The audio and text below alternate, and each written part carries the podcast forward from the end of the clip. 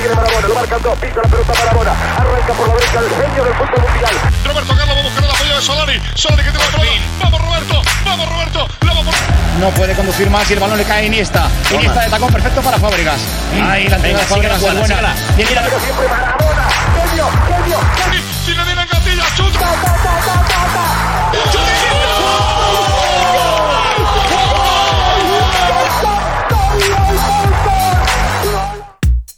Buenas a todos, bienvenidos un día más a este nuestro programa. Comienza una de las semanas más importantes de la temporada 22-23, semana del clásico del fútbol español, el partido de los partidos, donde se para todo el planeta de la pelota y los ojos apuntan en este caso hacia Chamartín, hacia el Santiago Bernabéu. Pero como aún no es el siguiente paso, todavía hay fútbol por medio. Analizaremos qué ha sido de la jornada este fin de semana, con las sorpresas que nos ha deparado tanto España como en Europa. No solamente esto, sino que más debatiremos ¿Qué le ocurre a la Juve? ¿Nos creemos al Arsenal como candidato a la Premier? ¿Creemos si Haaland puede superar a Cristiano Ronaldo en goles? Y si esto, aún así os parece poco, haremos una previa de la Champions en la que, por ejemplo, así lanzamos el cebo, el Fútbol Club Barcelona va a disputar el que para nosotros es el partido más importante de su historia reciente. Así que con lo cual, tenemos mucha plancha, nos tenemos que poner con ello. Esto es Peloteros Podcast Club, comenzamos. Y por supuesto, ¿a quién voy a tener a mi lado? Si no, ¿quién creéis que voy a tener? Si yo tengo, si yo tengo aquí todos los partidos que yo quiera, a mi lado tengo que tener una parabólica. En concreto, la parabólica de peloteros. Muy buenas, Iván, ¿cómo estamos? Muy buenas, pues como siempre encantado de estar un, un día más. Un lunes más, un lunes más de análisis. Y sobre todo un lunes más de debate, que es lo que más te gusta. A ti eso, la, la pelea. La pelea es lo que te pone. Ya sabes que a mí bajarme al barro es lo que, lo que más me gusta. Efectivamente. Cuéntanos, ¿qué tal tu fin de semana? ¿Qué partidos has podido ver? ¿De qué has podido disfrutar? ¿Qué has podido sufrir? Pues pude ver ese interesante Osasuna Valencia, sufrí el Atlético de Madrid, como no. Como para variar, ¿no? sí, también estuve atento tanto Barcelona como, como Real Madrid. Mm. Has podido, has podido ver fútbol, has podido ver fútbol. Vamos a ver, vamos a empezar un poquito con la cosa, si te parece. Nos ponemos, hoy vamos, para que nuestros oyentes lo sepan, vamos a intentar, como tenemos tantos temas, vamos a ir un poquito más rápido, no atropellados, pero sí vamos a ir dándole un poquito más de caña, diciendo, pues obviamente, lo que, todo lo que opinamos, todo lo que hemos visto, pero a un ritmo un tanto mayor. Entonces, si te parece, no perdemos más tiempo, nos vamos al viernes, a ese Osasuna, a ese Osasuna Valencia. ¿Qué nos puedes contar de ese partido? Pues como vemos a priori, en un Osasuna Valencia donde, donde asaltó Valencia el campo del Sadar. Sí. Un Osasuna muy precipitado, donde no, no pudo desplegar su fútbol. Sí. y fue anulado por, por varias contras del Valencia, como en el, como en el primer gol con un buen Cavani y una definición mm, perfecta de Justin la de, efectiva- Iba a decir Patrick, de Justin Kluivert, ¿verdad?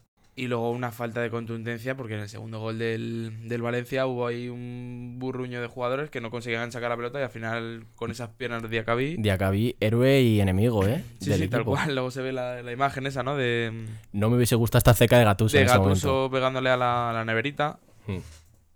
Pero eso es todo. La, la verdad que estuvieron muy desafortunados tanto el Chimi como Cavani con, con esos penaltis fallados. Efectivamente. Sobre todo el Chimi, que ese penalti, pues bueno, te, te podía acercar a, a empatar el... Efectivamente, es un penalti que ha valido resultado. dos puntos, que has perdido.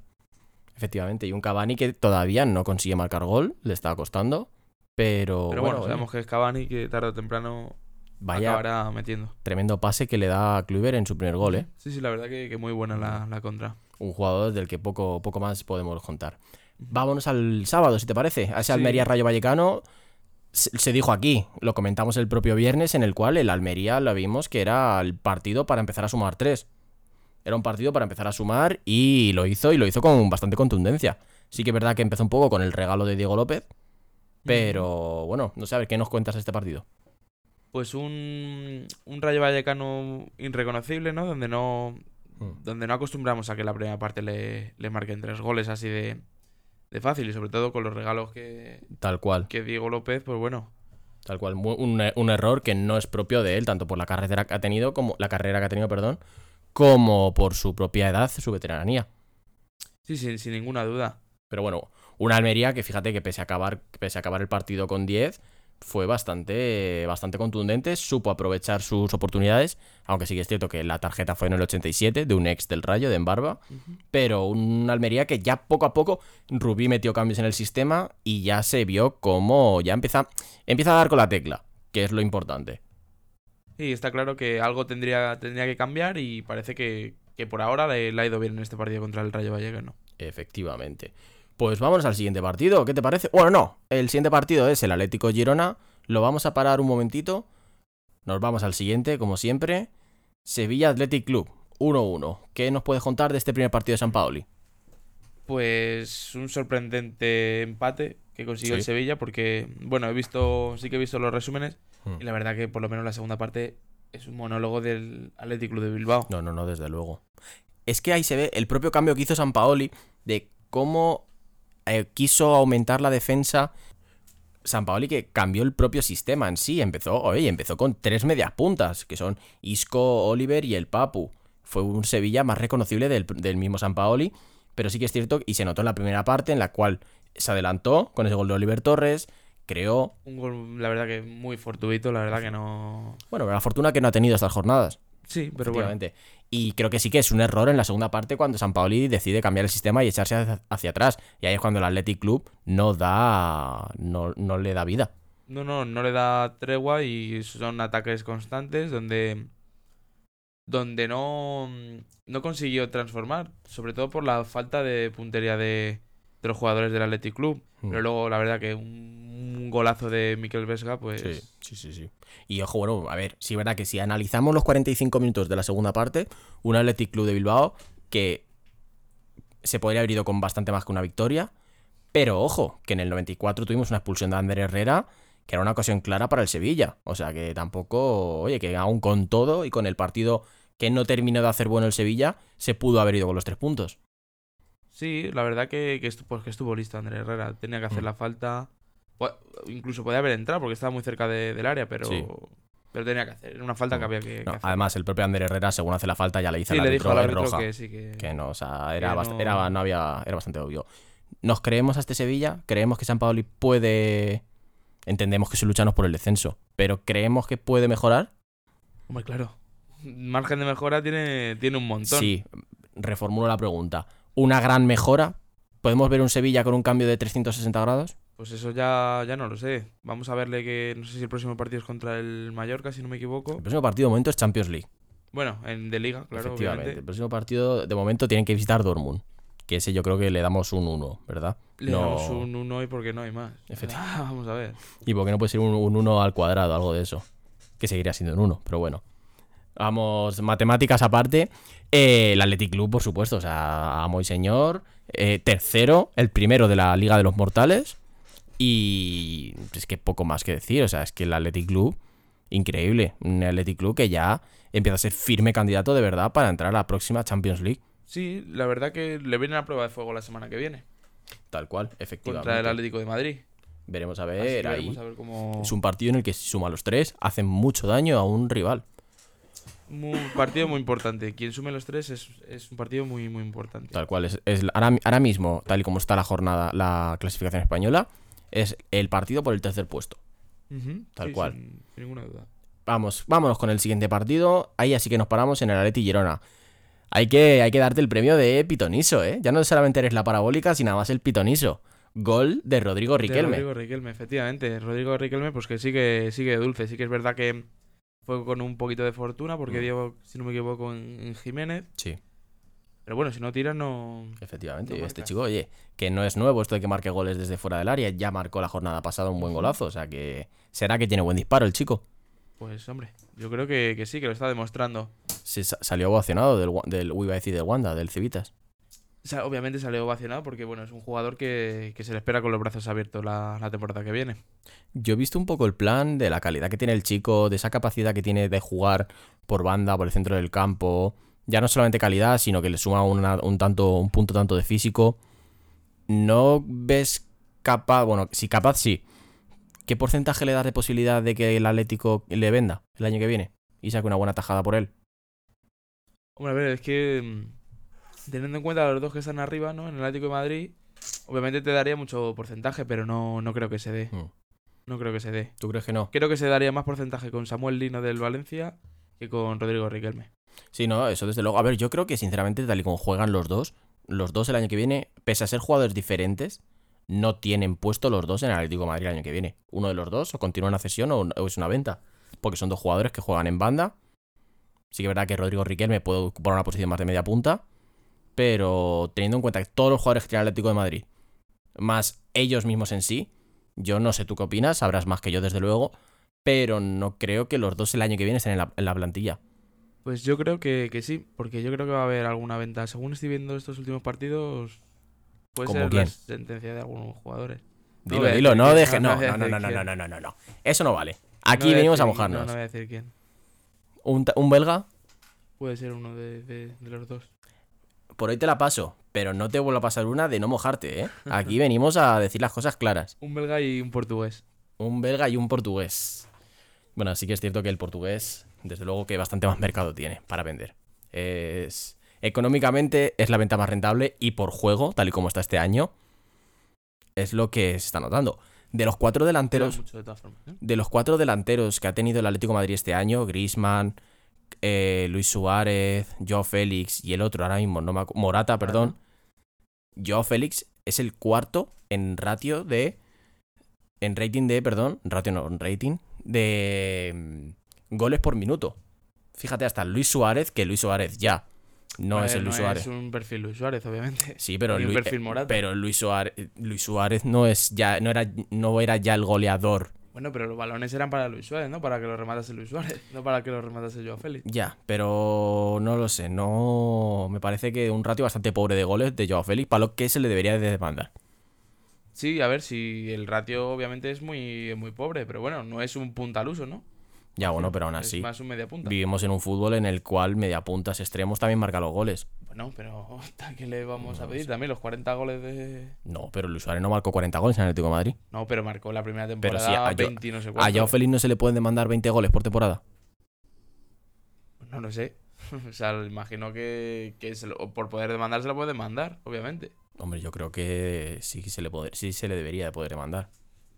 Pero Bueno. bueno, eso es momento para, para otro análisis, lo hablaremos y esto me gustaría que hablarlo con más gente del Atleti. Organizaremos algún día un debate especial para ello porque es interesante la posición en la que está Joao Félix y ya desde luego que se plantee esa, esa posible venta ya es cuanto menos llamativo. Vamos con el siguiente partido, si te parece, nos vamos a Getafe. Nos vamos a Getafe, no salimos de la cuna de Madrid y nos vamos con ese Real Madrid-Getafe. Un partido aburrido, aburrido. La palabra es aburrido. El gol muy tempranero de Militao. Vimos un Real Madrid relativamente cómodo. Sí que es cierto que cuando el mejor jugador del partido es un central, pues eso es que el partido no ha sido para crear afición, desde luego. Y poco más que añadir. Un Real Madrid que vuelve a ganar sin Benzema. Un Real Madrid que ganó, oye, que sin sufrir mucho, sí que es cierto que tuvo un par de arreones el Getafe al final del partido, que podría haberle empatado el partido. Un Madrid que podríamos decir que jugó con fuego, jugó con bastante fuego, pero bueno, al fin de cuentas son partidos en los cuales te vas a encontrar en todas las ligas. El Madrid lo luchó, el Madrid lo sufrió. Sí, verá que tuvo, por ejemplo, el penalti ese que, bueno, que había sido fuera antes de Vinicius, con lo cual no contó. Un Vinicius que por fin, bueno, por fin no, perdón, que le vimos más centrado, que le vimos no tan con la guerra, con los otros defensas, con, con el público, le vimos un Vinicius que estaba a lo suyo, a su juego, a regatear hacia adelante, a no hacer regates de más. Hizo un show increíble. O sea, Llené y a Damián los tuvo locos todo el partido. Los tuvo locos por completo. Y fue, y fue un peligro, unos centros, una manera de jugar increíble. Entonces, este es el camino que se le demanda. Que Vinicius en Liga sea como el Vinicius de la Champions. Eso es lo que hay que demandarle. Y es lo que en el Getafe consiguió. Buena semana para empezar a, para empezar a hacerlo, de cara al clásico. Sí, le sirvió como, bueno, modo entrenamiento, ¿no? Un poquito, digamos. Efectivamente. Modo para probar. Hmm. Y bueno, creo que es lo que, lo que debe hacer, ¿no? Centrarse un poquito en Y- jugar. Y llamativo, muy llamativo, esa, el Real Madrid, esa capacidad de crear ataque que tuvo en, en momentos del partido sin Benzema. Sin Benzema, que es el que te genera los huecos, es interesante ver cómo se pudo jugar de banda a banda, esas internadas de Carvajal que llegó más de una vez a línea de fondo, de hecho una estuvo a punto de marcar gol, Valverde con su lucha indescansable, y Rodrigo por medio que se empieza a confirmar como una buena opción, no para un 9 titular obviamente, pero sí como una opción de garantías, que es, en que es lo que más necesitaba el Madrid, un relevo de garantías en la posición de Benzema. Quizás a lo mejor se pueda ser un poquito injusto. ¿Por qué? Porque, hombre, ¿no? Es como a lo mejor le puede pasar a Ángel Correa en el Atlético de Madrid, ¿no? Que siempre hace méritos, ¿no? Esta jornada doblete, pero luego siempre va a ser suplente. Ya, eso es desde luego, pero mira, fíjate, volviendo un poquito antes al partido del Atlético Madrid, el propio Simeone lo dijo, lo que hizo Correa en ese partido era lo que tiene que hacer un jugador que de verdad quiere jugar más, salir, darlo todo y marcar goles, luego ya será el entrenador el que decida si entran en su once o no. Sí que es cierto que luego hay jugadores, en Rodrigo se ha visto, Rodrigo era un jugador que le sacabas de revulsivo y te revolucionaba el partido, pero le sacabas de titular y sufría un poco más por entrar en el juego. Eso es algo que en lo cual este año está dando ese salto. Ya por fin Rodrigo empieza a ser importante desde el minuto cero. Y eso es el crecimiento de verdad que se le está notando. Y seguramente pues irá, irá mucho más, porque es un muy buen jugador. Es una máquina y sobre todo un trabajador silencioso. De Rodrigo no se escucha absolutamente nada. Es un chaval que viene, hace su trabajo, dice que Modric es su padre y, s- y- Y se va. y se va, efectivamente. Y es que del Madrid poco más, porque ya te digo, bueno, sí, aún así, un Madrid con 19 tiros, a un 19 tiros, solamente 4 a puerta. Eso es ba- bastante llamativo. Y como, not- y como nota reseñable, un Real Madrid que por fin consigue dejar la puerta a cero en liga. Sí, verdad, eso es muy, muy reseñable para, para el Madrid, porque no había conseguido todavía ninguno de los partidos que había, que Jornada había 8. disputado. hasta la jornada 8. Igual, te digo lo mismo que con Vinicius y los, y los regates hacia adelante, esa, ese avance de metros. Buena semana para empezar a dejar ya tu puerta a cero. Previa al clásico, buenas sensaciones, sensaciones de seguridad. Y bien, me parece bien. Y, fue un partido que se solventó rápido de la manera. Era un partido típico que si me dices que era un domingo a las 4 de la tarde o a las 2, me lo creo. Y dicho esto de domingo a las 2 de la tarde, vámonos con el siguiente partido que fue el Real, el Real Valladolid Real Betis. Que, ¿Qué nos puedes decir de ese partido? Bueno, pues otro pinchazo de, del Betis, donde, Sí. bueno, pues está marcado por, sin ninguna duda por la expulsión de, de Germán Petzela en el minuto 35. Segunda jornada, segunda jornada consecutiva en la que el Betis se queda con uno menos en la primera parte. Eso es lo- Ujú. entre eso, en la fatiga de Europa, ojo, le puede pasar factura. Sin ninguna duda, como le puede pasar a otros equipos que luego, que ahora después veremos. Efectivamente. Y un Betis que, oye, como, como me, me resulta muy llamativo, en liga, tres jornadas se ha quedado con un jugador menos y aún así no ha recibido ni un gol. No ha recibido ni un gol se- quedándose con un jugador menos. Eso marca mucho del esfuerzo de los jugadores, todos los jugadores, el sistema defensivo que funciona pese a un jugador menos. Bueno, Así creo que... también del Betis se ve fuera del campo, ¿no? Muchas veces el- ese grupo que tiene. un Ese, poquito, ¿no? efectivamente. De- Sí, sí, sí. el- una familia. Lo, que- vestuario, lo que sí. suele decir que es una familia. que luego, pues mira, se refleja dentro también de- del terreno de juego. Desde luego, desde luego. De este partido, nada, pues ese 0-0, un Valladolid que sigue, que sigue acumulando puntitos de uno en uno, que son los que le ayudarán el día de mañana a poder mantenerse en la primera división. Y si te parece, nos vamos a un partido, pues eso. Pasamos de un 0-0, de un partido más, más tostón, por así decirlo, a la locura gaditana, al 2-2 del Cádiz español. Un Cádiz que por fin suma, empieza a sumar otra vez, suma un puntito más. Y ojo, que estuvo a punto, si no llegase por ese larguerazo, de sumar tres contra un español. ¿Qué nos puedes contar? Pues un bueno, pues un punto que, que no sé si les deja satisf- satisfechos a ninguno de los dos, porque bueno, jugaba el decimoséptimo contra el decimonoveno Al español le sirvió para salir del descenso. para salir del censo por el resultado del, Sí. del Sevilla, Hmm. pero yo creo que cada uno quería quería querían esos tres puntos porque eran estaban en el calendario marcado, ¿no? Eran vitales. Efectivamente. Un partido, ojo, que cabe reseñar. Y fíjate, hablamos hace un par de programas sobre el. Sobre la posibilidad de un 9 de, delan- de un 9 suplente de con, Jos- con Yago Aspas. Ojo, José Lu, ¿eh? Dos goles que marcó, dos tremendos golazos, un delantero que siempre rinde. Sí, siempre rinde, ¿no? Está ahí en el en primera fila, ¿no? En Sí. primer nivel, pero bueno, Mm. Sí, sí. No, no. es eh, de la vieja guardia. como- Yo si fuese Luis Enrique de cara a Qatar, lo tendría, lo tendría en mente. Bueno, yo no sé si llega tanto. Lo yo lo tendría en mente. Ojo, un número 20, un número 19. Bueno, Hazme caso que José lo, José lo aporta. Y vamos con el siguiente partido, ese Real Sociedad Villarreal. El tremendo pase de Miquel Merino.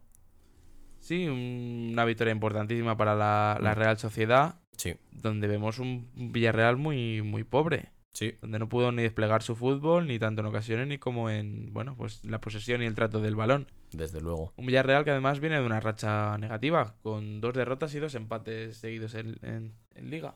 Se está dejando unos puntos que luego lo va a echar mucho de menos en mayo. Pues mira, tan tanto que decimos siempre del Villarreal, ¿no? De su destacamos, podemos destacar Sí. su juego, su todo, pues es Sí. que va noveno. Va noveno con 12, 12 puntos, si no me equivoco. Bueno, sí que es cierto que todavía estamos en ese punto en el que sí va noveno, Sí, pero suma pero- dos gana dos partidos y, se pero planta bueno, arriba. Sí, pero que hay que que tenerlo no en cuenta y que, y que eso, que estos son puntos que luego en mayo son los que vas a echar de Se menos. está reflejando un poquito lo de la temporada pasada, sí, muy bien. Echamos al Valle de Múnich, estamos, Sí. echamos tal, pero es que luego estamos en Conference League. No, Ya. no ya, nos ya, hemos clasificado a nada, pero bueno. De la Real Sociedad me llamó la atención. Fíjate, yo no sé si tú eso lo habrás visto alguna vez. Siete zurdos en el equipo, ¿eh? La Siete verdad, no, yo creo que no, que no suelen abundar tanto, tanto los zurdos No, en, no. en un mismo equipo. ¿no? Y siete jugones, o sea, Taque Cubo, Miquel Merino, Sorlot, David Silva, o sea, bastante, bastante jugones. Una Real Sociedad muy apetecible de ver, la verdad.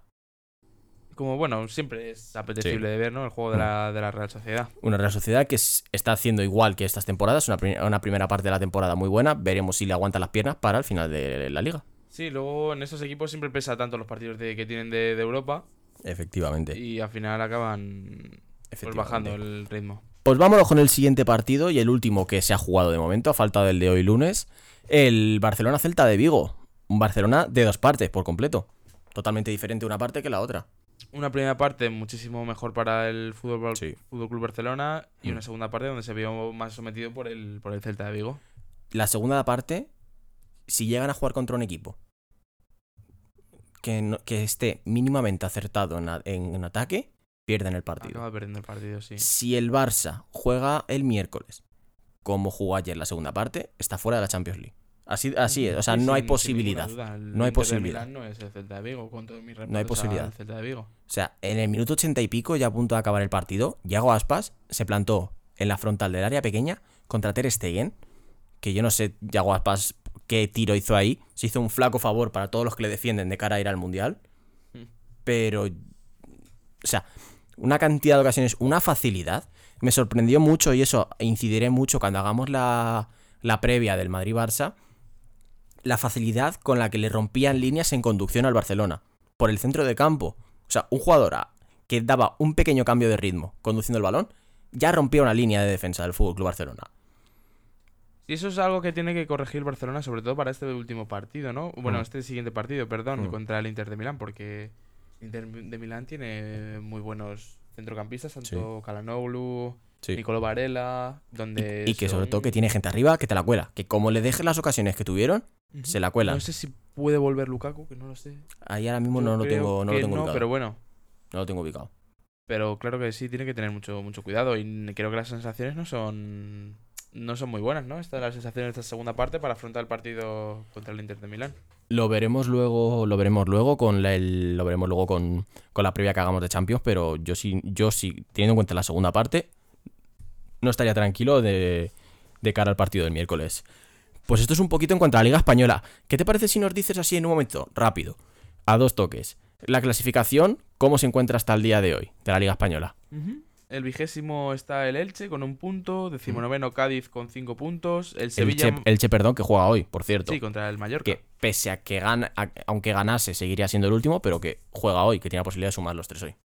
Marca el descenso el Sevilla con con 6 puntos, decimoséptimo el Español con 6, el Getafe con 7 puntos va decimosexto, decimoquinto Almería con otros 7 puntos, el Girona va el decimocuarto con 7, el Real Valladolid el decimotercero con, con 8, el Mallorca decimosegundo con 8, el Celta Vigo va el decimoprimero con 10, el Rayo Vallecano décimo con 10 también, Villarreal noveno con 10, Osasuna octavo con 12, séptimo Valencia con 13, en puestos de Conference League la Real Sociedad con 16, el Betis en Europa League con otros 16, el Atlético de Madrid en los puestos Champions con 16, Lo, lo decíamos, perdón, perdona que te corte, el Atlético de Madrid, que antes no lo hemos remarcado, que el partido del Girona era tan clave porque era una jornada en la cual te podías quedar fuera de Europa, que si no llega a ganar se queda fuera de Europa, que podías entrar en los puestos de Champions League, que ahí está. que Perdona. está donde Sí, no, estar.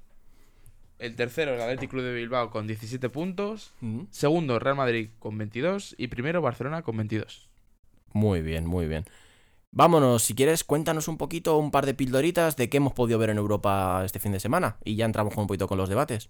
Sí, pues bueno, vimos la, la victoria importantísima del, del Arsenal contra, contra el Liverpool. Partidazo, ese lo pude ver. Qué partidazo, Iván. Es, es otro fútbol. O sea, la Premier League cuando juegan dos equipos Es otro ritmo. que sí. juegan bien es otro fútbol directamente.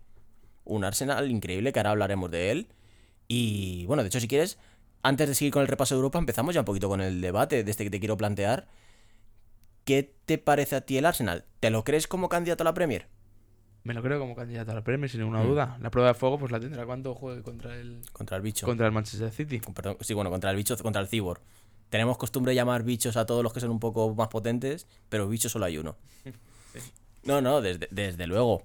Yo sinceramente creo que lo del Arsenal, es que si repasamos, perdió el partido del United, un partido que bueno, pues oye, pues igual que el que ayer lo ganó, perfectamente pudo perder el del, perdió el del United.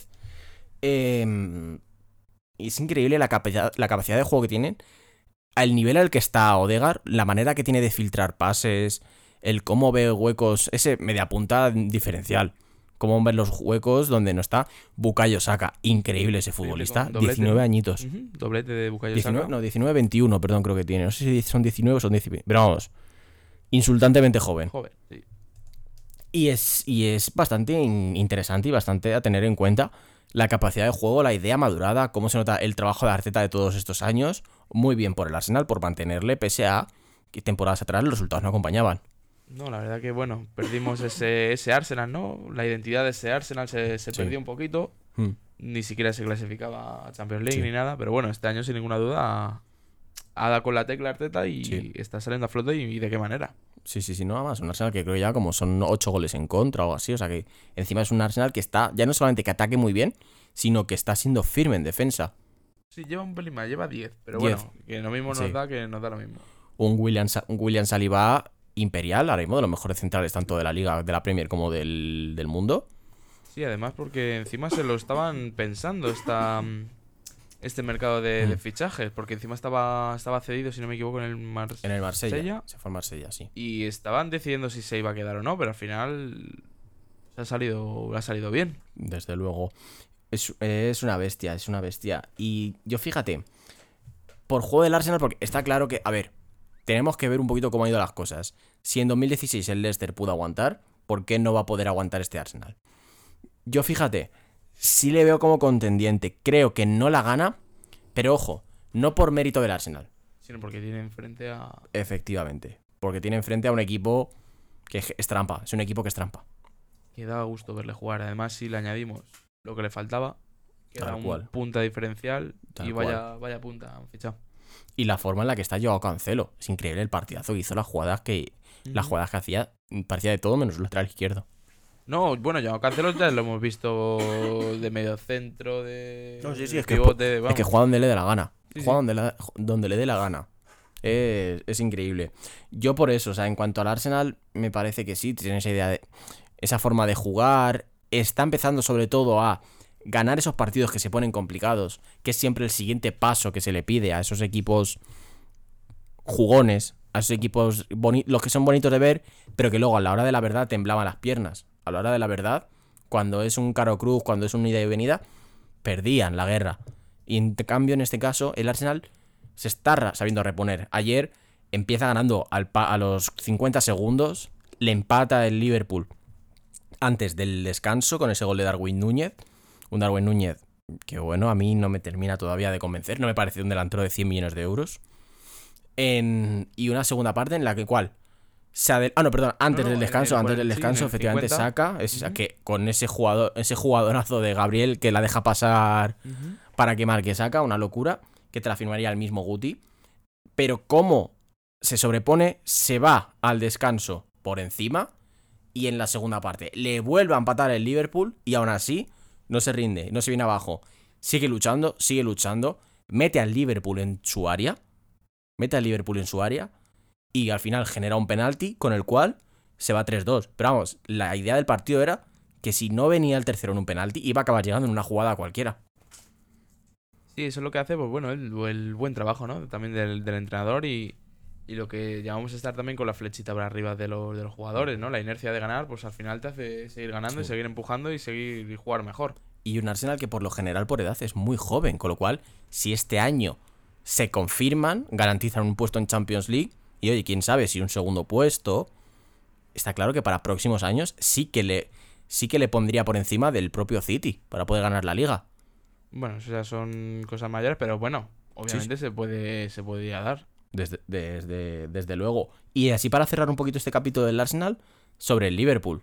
Sobre el Liverpool, increíble. Un partido es muy reseñable, sobre todo para que analicemos el momento del Liverpool, de que los pri- dos primeros cambios de Klopp en el partido son Salah, Los y, bueno, perdón, cambios- es, no, es, es bueno, Trent Alexander-Arnold y luego Salah, Bueno, primero Luis Díaz en el 42. pero fue por lesión. Fue por o sea, lo de. Luis Díaz fue por- Yo te digo cambios Sí, sí, de, pero de Arnold partido. por Joe Gómez, Mati por Conate y Salah por Fabiño.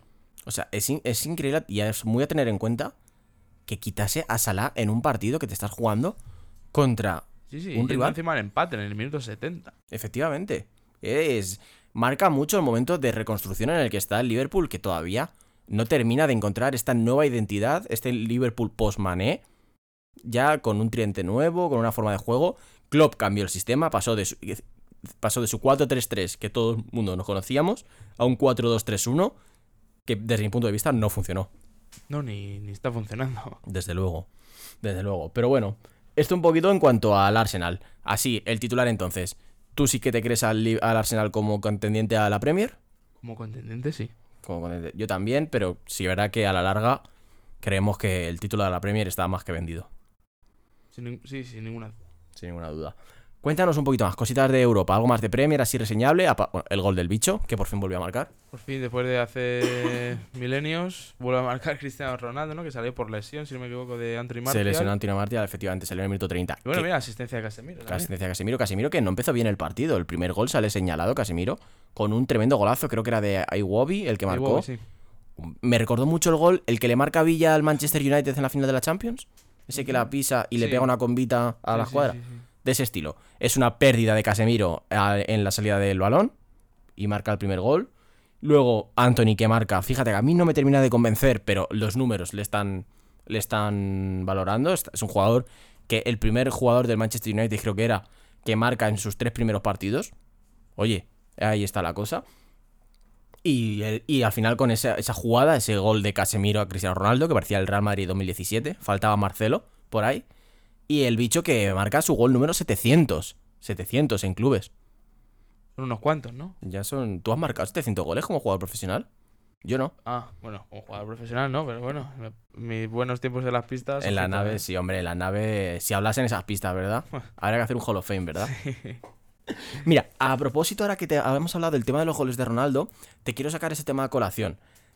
Sobre, mira, te, un debate. ¿Crees que Haaland puede super, Haaland o Mbappé pueden superar a Cristiano y a Messi como goleadores al, al acabar su carrera? Como goleador estamos hablando, ¿no? Sí. Eh, Haaland sí, ¿Crees que Haaland sí? sí. ¿Y Mbappé? Mbappé yo creo que no. ¿Por? No le veo tan bestia, ¿no? A la Mm. hora de, Ahora te lo voy a apoyar marcar. Obviamente es una bestia Hmm. parda, pero yo creo que Haaland es más, más incisivo, ¿no? Más ese delantero. Fíjate que no va a ser este el programa que defienda a Mbappé después de la rata traidora que fue en Yo mayo sí. de 2022. Yo sí, porque entre ratas os defendéis. Sí, sí. Pero mira, te voy a aportar un poquito porque los números luego dicen otra cosa. ¿Vale? Pongámonos en que Mbappé tiene 23 años, Haaland tiene 22, es un año más. Y he hecho unos pequeños cálculos rápidos antes de empezar el programa. Cristiano ahora mismo, sumando goles de clubes y selecciones, tiene 817 goles marcados. No son pocos. Yo, como te he dicho antes, yo no he marcado 817 goles como profesional, ¿eh? Tenemos malo.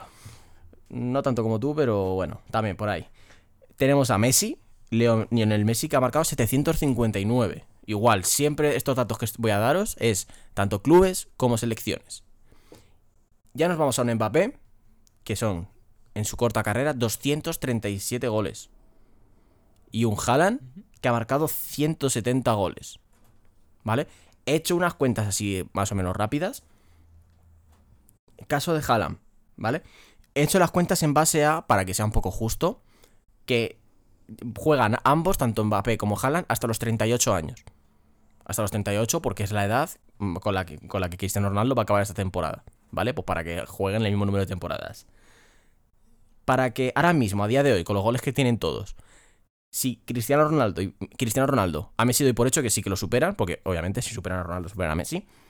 Si Cristiano, si Cristiano Ronaldo no vuelve a marcar un gol, ¿vale? Haaland tendría que marcar durante los próximos 16 años 40 goles al año. Factible, desde luego, ¿no? Factible, Bastante factible. Pero mira, con este segundo debate que se genera en base a lo de Mbappé, que no se le ve como tanta máquina de marcar, en los 15 años que le quedaría de carrera a Mbappé, tendría que marcar 38 goles al año. Solo dos menos. O sea que al final fíjate que los números dicen otra cosa. Así que verá que vemos a Haaland como esa figura de gol, pero Mbappé no se queda atrás.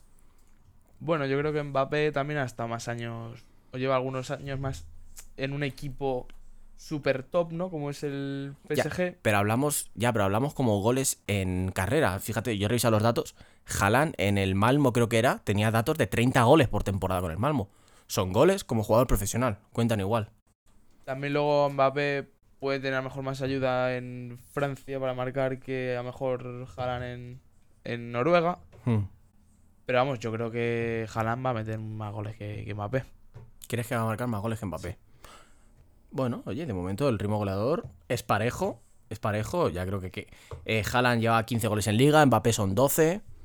Entonces, sí que verá que yo, sinceramente, le doy más valor a marcar goles en Premier League que en la Liga One, desde luego.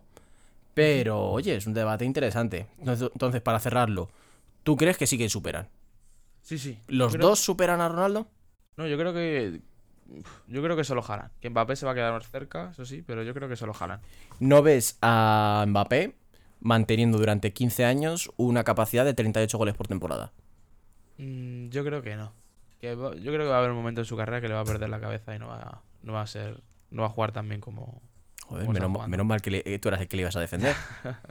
Joder, así da, así da gusto las defensas. Bueno, bueno, oye, curi- curioso y interesante este debate, es algo que hay que tenerlo en cuenta, que fíjate, hemos venido de 10 años de dos tremendos animales como son Messi y Cristiano, que pensábamos que no íbamos a ver nada parecido en nunca, y todavía nos han retirado y ya no lo estamos planteando si les van a superar. Esperemos que sí, yo espero que sí, sobre todo por el bien de, de ver jugar al fútbol, ¿no? De, del Mm. fútbol, de los espectadores. Mm. Lo que yo tengo ya más dudas es en tema de títulos y triunfos. En eso, eso, ya... sin ninguna duda, no. Eso, por ejemplo, las 5 Champions de Ronaldo y las 4 de Messi. Sin ninguna duda, no. Ninguno de los dos. Ahí, interesante. Eso es Bueno, bastante que interesante. Mbappé tiene un mundial. Pero bueno, Ya, pero ahí es que es un poco entra en, la, en el juicio de cada uno. Yo, sinceramente, sí, el mundial es lo más bonito, pero yo personalmente valoro más, una- me gusta Yo más quiero una título de Champions antes que antes que un Mundial, mundial. yo también. Yo quiero una Champions de mi equipo antes que un mundial de. de Eso lo decimos nosotros también, es verdad que ya hemos vivido un mundial. Lo mismo le preguntas a un país que no lo haya vivido y te dicen que le den por el culo a la Champions, a la Libertadores, lo que sea, que prefieren el mundial. Pero bueno, desde mi punto de vista, valoro mil veces ganar una Champions. Me gusta mucho más una Champions que un mundial. A mí también. Interesante. Pues, ¿qué te parece entonces si ya analizado esto, visto esto, viajamos un poquito más? ¿Algo, algo más que nos quieras decir de Inglaterra? ¿Algo más que te ha llamado la atención? Mm, Ah. No, que bueno, el Tottenham consiguió ganar a domicilio Al Brighton. Mm, bonito homenaje que le han hecho a, al fisioterapeuta que murió del, Sí, del equipo sí, técnico. La verdad que bastante bonito. Y oye, se celebró con esa victoria. De Alemania, ¿algo que nos puedas contar de Alemania? Pues el, el empate, ¿no? Entre el, en el clásico entre el Borussia de Dortmund y el Bayern de Múnich. Que no le sirve a ninguno, en realidad. No, no le sirve a ninguno. Donde, bueno, empató encima el, Bayern- el Dortmund el 90 más 5. Sí, desde luego. El- la buena racha que sigue atravesando el Bayern Leverkusen, que ganó al Schalke por 4 a 0. En la chavineta buena. es la buena. Y el Unión Berlín mm, marcando a última, a última hora, ¿no? En el 76, pero Mm. llevándose tres puntos importantísimos de frente al Stuttgart. Tres puntos que valen cinco a mi juicio, porque ya no son solamente los tres que ganan, sino son los dos que pierden tanto Dortmund como Como Bayern. Y como Friburgo, que va segundo de. Eso de es, y el. Friburgo también pinchó, cierto. Me estuve viendo, ¿sabes qué partido vi mientras curraba? Eh, de la segunda división. Hamburgo, Kaiserslautern. Partidazo. Efectivamente, ¿eh? Teníamos ahí un cliente, un alemán, que lo estaba viendo y yo de fondo echaba un vistacito. Partidazo. Partidazo, escucha, 1-1 que le empataron al Hamburgo al final del partido. Estaba, estaba jodido el señor, ¿eh? Un saludo de aquí a, esta- a ese señor alemán que estaba. No se fue contento a la cama ese día. Bueno, Bromas aparte, nada, de Francia, re- re- rescatar ese empate del PSG que no funcionó con Messi, la expulsión de Ramos, de Ramos. siempre será Ramos, como no. Y si te parece, nos vamos un poquito a lo que está más interesante, a Italia, y ya con eso cerramos un poquito el programa antes de la previa de la Champions. Sí, a Italia, donde, bueno, el, el Nápoles sigue a, a lo suyo, ¿no? Mm. El Nápoles sigue, sigue ganando, donde se, inter- eh, se impuso al Cremonense por 1 a 4. Sí. El empate de las tablas entre Udinese y Atalanta, que tampoco le vale a ninguno de las dos. Sí. Sí, parecía que ninguno de los dos quiere ganar, oye, se podían poner líderes acercarse, pero ninguno quiere. La importante victoria también de la, de la Roma con ese penalti de, de Dybala que encima se lesiona, ¿no? Ojo No la si lesión, visto, sí. ojo la lesión, sí. Y bueno, el Inter que tampoco falla. Mm. Y aquí vamos a ver, nos vamos a parar un poquito, ¿no? El, Del- La victoria del Milan frente a la, a la Juve. Antes de pararnos con eso, ojito, porque del empate entre Atalanta y Udinese, quien puede salir beneficiado es la Lazio si suma los tres hoy contra la Fiore. Sin Mi ninguna que- duda, mi puede querida ponerse o tercera o empatar cuarta, a puntos, ¿no? empatar a Sí. puntos con ellos, efectivamente. O sea que interesante, es una victoria de la cual si la consigue hoy la Lazio sale muy beneficiada. Vamos un poquito con ese Milan Juve, con ese golazo de Brahim y un poquito te quiero preguntar sobre el estado de forma de la Juve, ¿qué te parece? Pues un estado de forma donde no, no estamos acostumbrados, ¿no? A ver un No. equipo como la, como la Juventus, donde históricamente siempre ha sido... No. la- el calcio siempre ha sido la, la liga de la Juve. Hmm. Pues se nos hace raro, ¿no? Ver la octava con, con 13 puntos. Te voy a decir el récord de esta temporada de la Juve, a ver qué te parece, y te voy a dar un dato y para que me des tu opinión. La- ahora mismo la Juve en Liga, ojo, no te cuento Champions en Liga, acumula tres victorias, cuatro empates y dos derrotas. Unos números muy, muy pobres, ¿no? Para un candidato a, a ganar el, el Scudetto. Desde luego. Y te voy a dar el dato, a ver qué te parece. En, estos, en todos los partidos que lleva, o sea, en un total de cuatro partidos fuera, de- fuera de, iba a decir el Dele Alpi, del Allianz Arena, del Allianz Stadium de la Juve, un gol a favor. Ha marcado un gol en cuatro partidos fuera de casa. Y eso que, bueno, ficharon a, Tiene a Vlahovic, a Dusan Vlahovic. segundo máximo goleador de la liga. Por detrás de Arnautovic con seis goles y siete de Arnautovic. Veremos, creo que Massimiliano Allegri obviamente tiene que dar una vuelta a todo. Es algo que no está funcionando el equipo. hay no algo que no, obviamente, como dices, no está funcionando y hay Mm. que tocar las teclas, ¿no? Mover los Mm. hilos para, Mm. para ver qué puede, qué puede estar pasando. está claro que no te funciona el juego en sí. Cuando tú te puedes analizar los datos de liga, en la Juve, o sea, ha marcado casi los mismos goles a balón parado que en juego abierto. Ha marcado 6 goles en juego abierto por 4 a balón parado. Uno de cada 3 goles que marca la Juve son de balón parado. Que es de elogiar esa capacidad que tiene de marcar goles en Eh, balón parado. la- Pero, ojo, ojo, que tienes una plantilla por encima de la media en toda la liga. Que no seas capaz de marcar en juego abierto es bastante, cuanto menos llamativo. Una Juve que además, para que también veamos un poco el, el sistema defensivo, la capacidad de juego, es el, el equipo que más veces, con más jugadores ha tenido expulsados esta liga. Cuenta con tres expulsados. Bueno, pues son cosas a tener en cuenta, ¿no? Mm. Siempre, como no- a lo mejor le puede pasar al Betis en, Hmm, en la Liga Española. hmm. Y a lo mejor una Juve que tiene mucha dependencia de, de ese super crecimiento que tuvo Federico Chiesa Sí. y que esa lesión le, le tiene apartado Hmm. tantísimo tiempo. Y una Juve que fíjate que echa de menos, bastante de menos a Chiellini. Pese a su ya avanzada edad, le echa bastante menos. Bonucci no termina de hacerse con el poder de la zaga sin tener a su viejo compañero al lado. A lo mejor es eh, son jugadores, ¿no? Que siempre estar al lado de otro Sí. te mejora tu propio rendimiento. Como podría pasar Ramos. mejor en eso, efectivamente. O Hmm. un Godín con cualquier otro que tuviera a su lado, como Jiménez, propiamente no. dicho. Siempre son jugadores. mm, mm, El Kaiser, ¿no? Digamos, Sí. de, la, de la defensa. El mariscal, el mariscal, que Bonucci no Sí. termina de hacerse con ese puesto. Y esto es algo que, fíjate, analizaremos en otro momento, pero te pregunto rápido, ¿cuáles son tus cuatro favoritos para entrar en... No te digo primero, segundo, no me lo pongas en orden. Tus cuatro favoritos para entrar a Champions este año en, en Italia. eh, Nápoles, ¿Sí? eh, Milán, ¿Sí? Inter y Roma. Me, eh, creo que te tengo que retirar la palabra. Que pongas a la Roma por delante de la Lazio es motivo para que nuestra amistad deje de existir. Pero ¿quién es la Lazio? La Lazio, perdona, es el mejor equipo de Italia. Pasa ¿Quién que es? la gente no lo valora. ¿Quién es la Lazio? Tiene a Chiro Immobile, al rey. Pero es que la Roma tiene a don José Mourinho, ¿eh? Hijo Ahora te olvidas, ¿eh? Hijo de la gran puta. Ahora te olvidas. Hijo de la gran puta. Esa ha dolido, esa ha dolido. Venga. Para que. Ah, es que contra Mourinho no puedo ir. Pero bueno, nada, imagínate que fichase por la Lazio. Yo me vuelvo loco. Yo me, me- me voy a Roma a No creo vivir. que se baje tanto. Me el- voy a- nivel. Eres un desgraciado de los que no hay. Esto es un poquito en cuanto a, en cuanto a Europa, en cuanto a Italia. ¿Te parece si para cerrar el programa vamos un poco con la previa de la Champions? Sí, Un poquito claro. qué es lo más interesante que podemos ver estas jornadas y qué es lo que esperamos. Cuéntame un poquito, así rápido. Pues el martes tenemos el Copenhague City, donde obviamente. Porque siempre hay que ver, hay que ver a Haaland. Ya lo dijo Maldini el otro día, ¿no? Que en la vida hay que tener, hay que cuidar de la familia, hay que tener un buen trabajo y siempre hay que ver a Hay Haaland. que ver a Haaland, sí. Eso desde luego. ¿Alguna cosita así más interesante del martes? partido- Sin entrar al del Barça. El del Barça creo que lo dejemos un poquito Partido más. importantísimo para la Juve, para ver si puede intentar agarrarse, ¿no? Al menos Mm. a un segundo puesto. Sí.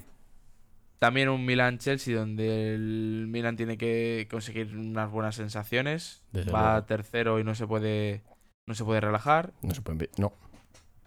La, la despedida del Sevilla de, de Champions, a lo mejor, ¿no? Creemos que sí, porque juega Sí, contra el Dortmund en Es casa. lo más probable. el otro partidazo entre PSG y Benfica. Veremos el Benfica si finalmente cae derrotada, ¿no? Después de Mm. tanto, de tanto tiempo. Mm. Y el partido intrascendental, ¿no? De un Shakhtar contra el Real Madrid, que yo creo que imagino que o deberá hacer rotación. Yo en ese partido, todo lo que no sean rotaciones me parece una mala decisión para Ancelotti. Sí, sí, sí. Es que es un partido, sinceramente, no creo que se pierda, pero es que hasta se puede perder. Tienes un colchón bastante de sobra, como para poder dejarte esos puntos y descansar un poco y que tus jugadores recarguen pilas de cara al clásico. Este es un partido, por ejemplo, para que Vinicius descanse. No, es un partido para poner al B. Tal cual. Sea, es para un partido para Mariano, para Hazard, para Lunin, para. Eh, efectivamente. No, a ver, Lunin tiene que jugar sí o sí porque, bueno, no, porque no está. sí, porque- pero vamos, que sí, que sí, tal cual. Yo no pondría ningún titular. El, el equipo B, efectivamente. Que si acaso Benzema, que estire un poquito de piernas, que le sacas 20-30 minutos, que estire piernas, Sí, que bueno, no al final, que sí. no venga de estar dos partidos sin jugar. Pero Vinicius no debería de jugar. Vinicius debería de descansar. Rodrigo igual, que juegue 60 minutillos. Benzema un poco al final. Y este es un partido, efectivamente, para que los Mariano, los Hazard, los Asensio cojan minutos. Camavinga, por ejemplo, es un partido para darle 90 minutos a Camavinga, que empieza a ser Sí. imperial. Y es así, o sea, es un partido en el que ya, lo repito, todo lo que no sean rotaciones, para mí será una mala decisión de Ancelotti. Sin ninguna duda. Vamos un poquito ya al miércoles y cuéntame un poquito lo más interesante que podemos ver. Pues el importantísimo partido que tiene el Atlético de Madrid en casa, donde debe de sumar tres puntos sí o sí. Los tres son obligatorios. Son obli- de obligados. Sí. Eh, la revancha que tiene el, Ax- eh, el Ajax contra, contra el Napoli, ¿no? En el Diego Armando. El Diego Armando Maradona, efectivamente. Eh, eh, eh, eh, eh, también tenemos un bueno un Ranger Liverpool que veremos si, si puede ahuyentar los fantasmas ¿no? de, de esta temporada y de y A- jugar a, A un ver, mejor cómo, nivel. a ver cómo se cura el Liverpool de esta jornada de liga. Y ojo, un Liverpool que el domingo le espera al City. Entonces ahí tenemos un Liverpool entre aguas que lo va a tener complicado. Y el grupo más loco, donde tenemos al Sporting Club de Portugal contra el Marsella, ¿no? Sí. Y un Tottenham Eintracht. Vamos a ver este grupo porque puede cambiar todo en según cómo sean los resultados, puede, puede cambiar todo. El último puede estar el primero incluso, el segundo puede estar el último. Así que veremos. Cuanto menos igualado este grupo. Y sin ninguna duda el partido pues estrella, ¿no? Digamos un poco más, El Barça Inter. que es el Barcelona Inter, donde es la final, una final para el club, Fútbol Club Barcelona. Yo me reafirmo en lo que dije el otro día y lo que he dicho hoy en la entrada.